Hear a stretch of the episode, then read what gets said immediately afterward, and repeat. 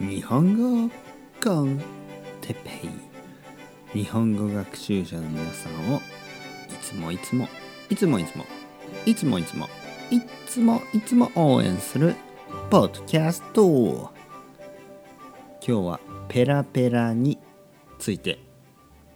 ペラペラ。ペラペラ。ペラペラですね。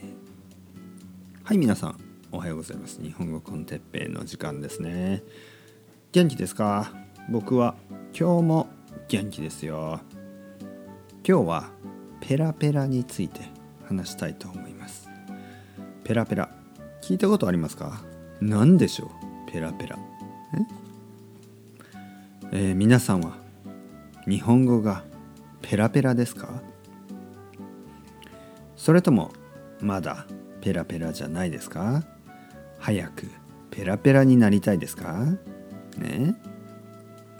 ペラペラというのは外国語がうまいということですね。外国語が上手。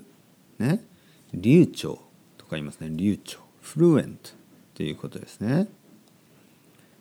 例えばまあそうですね、えー、日本語がペラペラの外国人。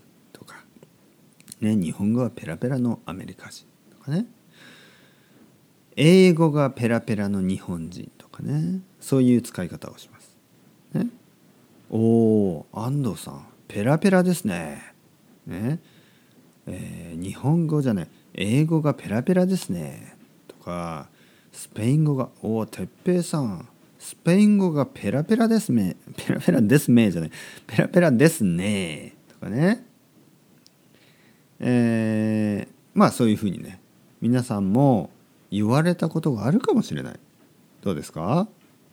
ね？ペラペラです日本語ペラペラですね。っていうのは日本語がうまいですね。日本語が上手ですね。ということなのであの喜んでいいですよ。これはいいことですからね。ペラペラですね。と言われたら皆さんの日本語はすごくレベルが高いということですね。でその答え方ですね。じゃああクリスさんペラペラですね。日本語すごいうまいですね。ペラペラですね。って言われたら何と答えればいいと思いますか？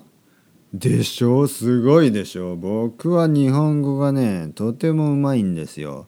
なぜかというとたくさん勉強したしとかなんかそれはちょっとねちょっと日本らしくない。